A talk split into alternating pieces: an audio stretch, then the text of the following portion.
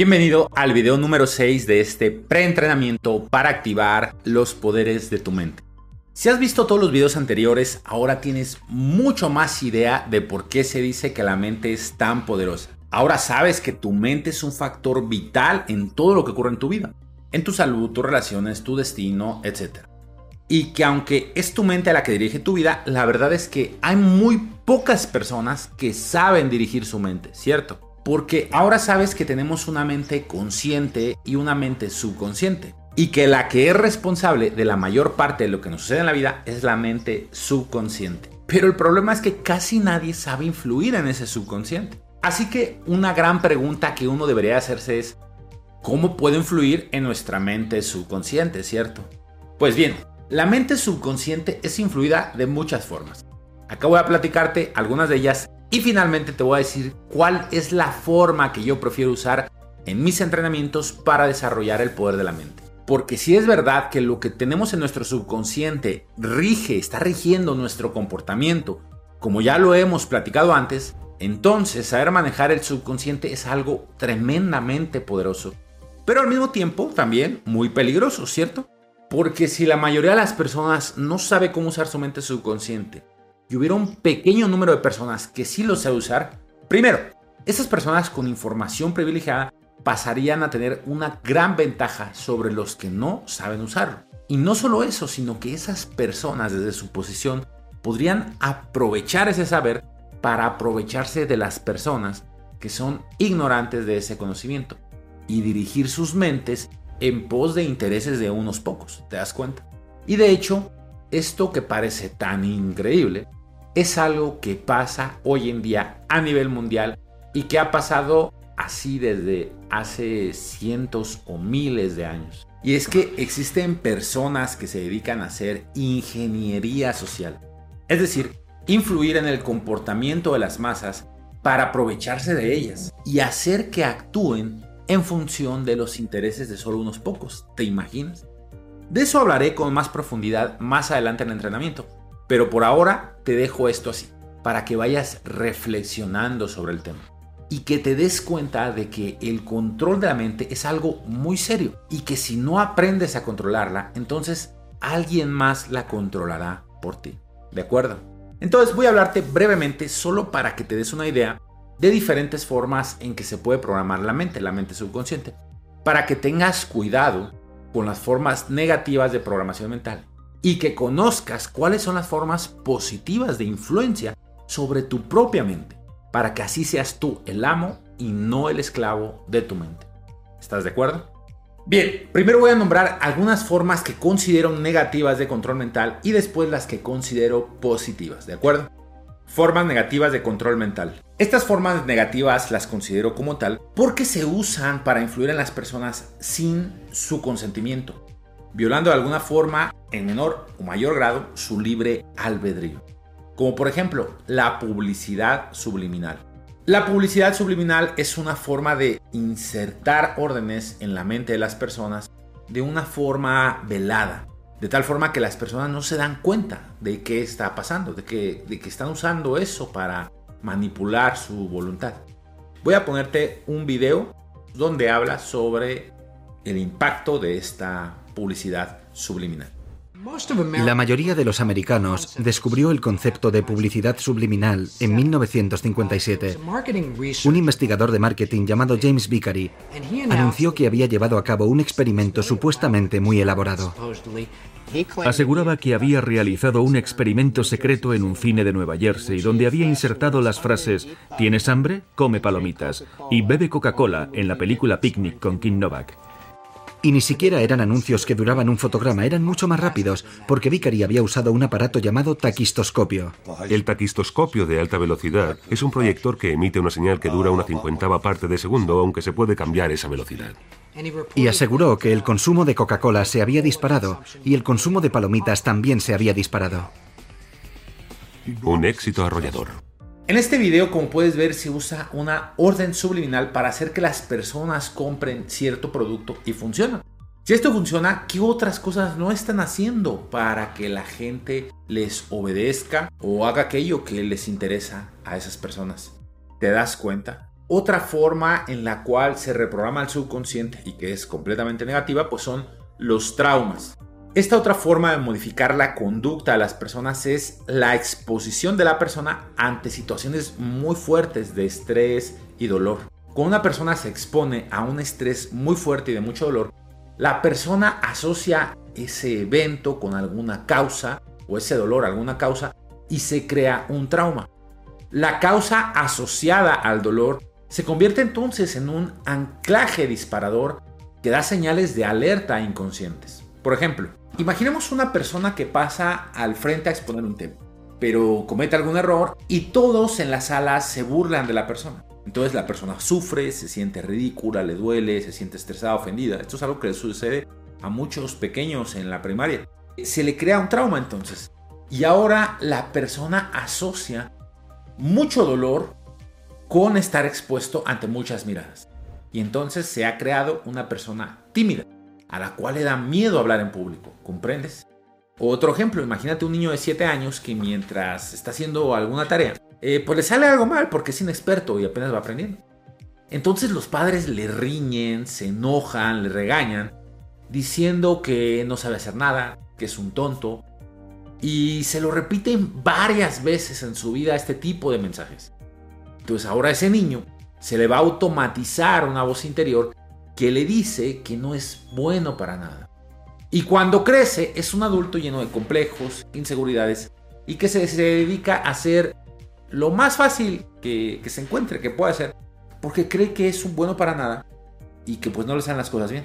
¿Te das cuenta de cómo va sucediendo este proceso? Entonces así es que mediante la exposición al dolor se va modificando el comportamiento de las personas. Todas las personas del mundo seguramente hemos modificado nuestro comportamiento debido a diversos traumas, momentos dolorosos en la infancia que nos vienen a afectar en nuestra juventud y vida adulta.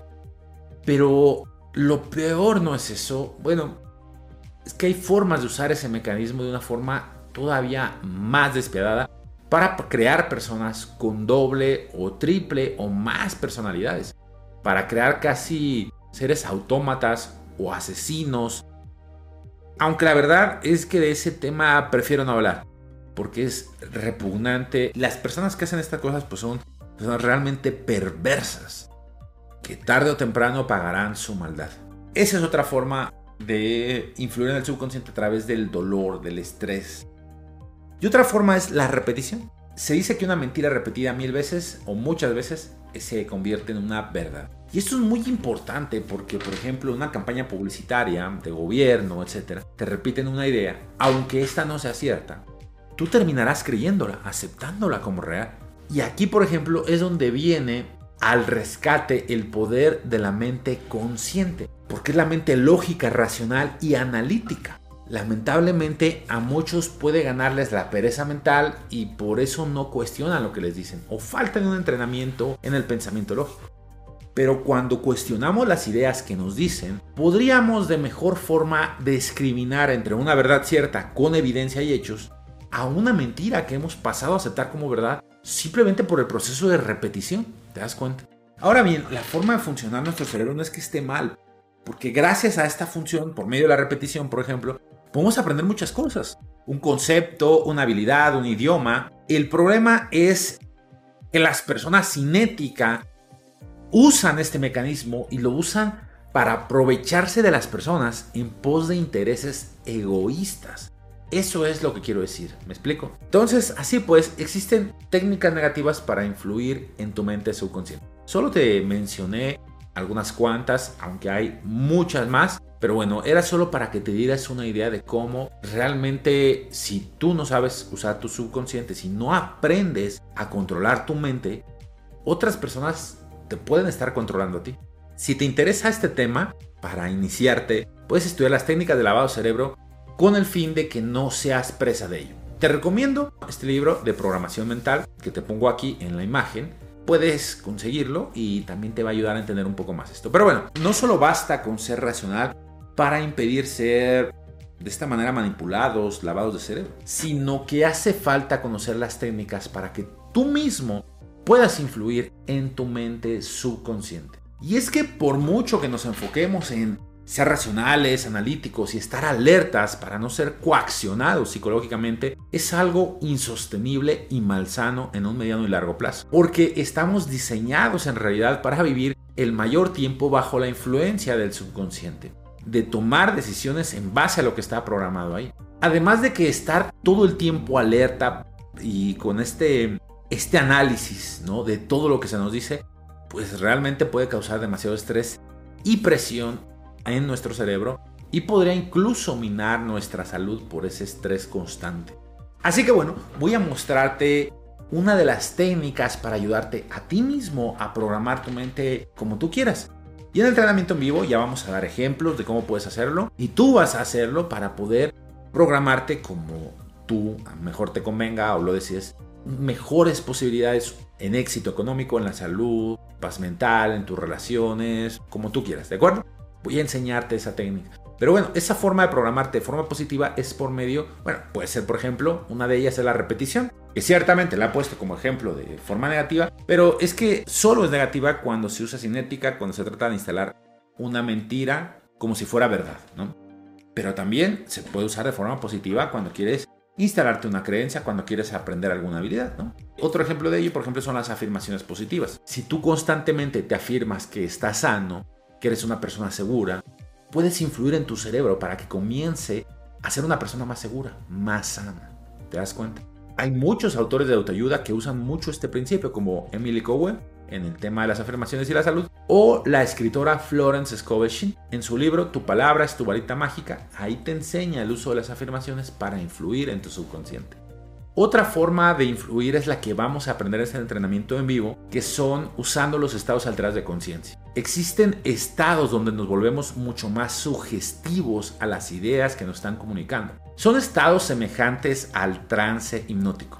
Todos sabemos que una persona en estado de hipnosis tiende a obedecer todo lo que le diga el hipnotizador, por más que esto sea un comportamiento anormal de la persona en estado de vigilia. Pues bien, la autohipnosis es una forma en que puedes entrar en ese estado y programar tu mente para aquello que tú deseas.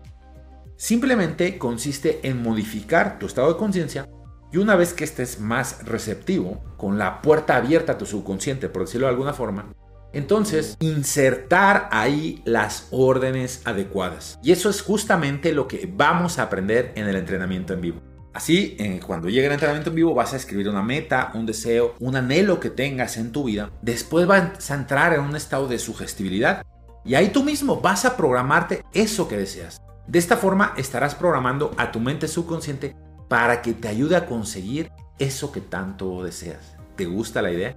De esta forma, después de este entrenamiento en vivo, vas a tener a tu mente subconsciente como aliado, como copiloto. Y ya sabemos lo poderoso que es esta parte de la mente, ¿cierto?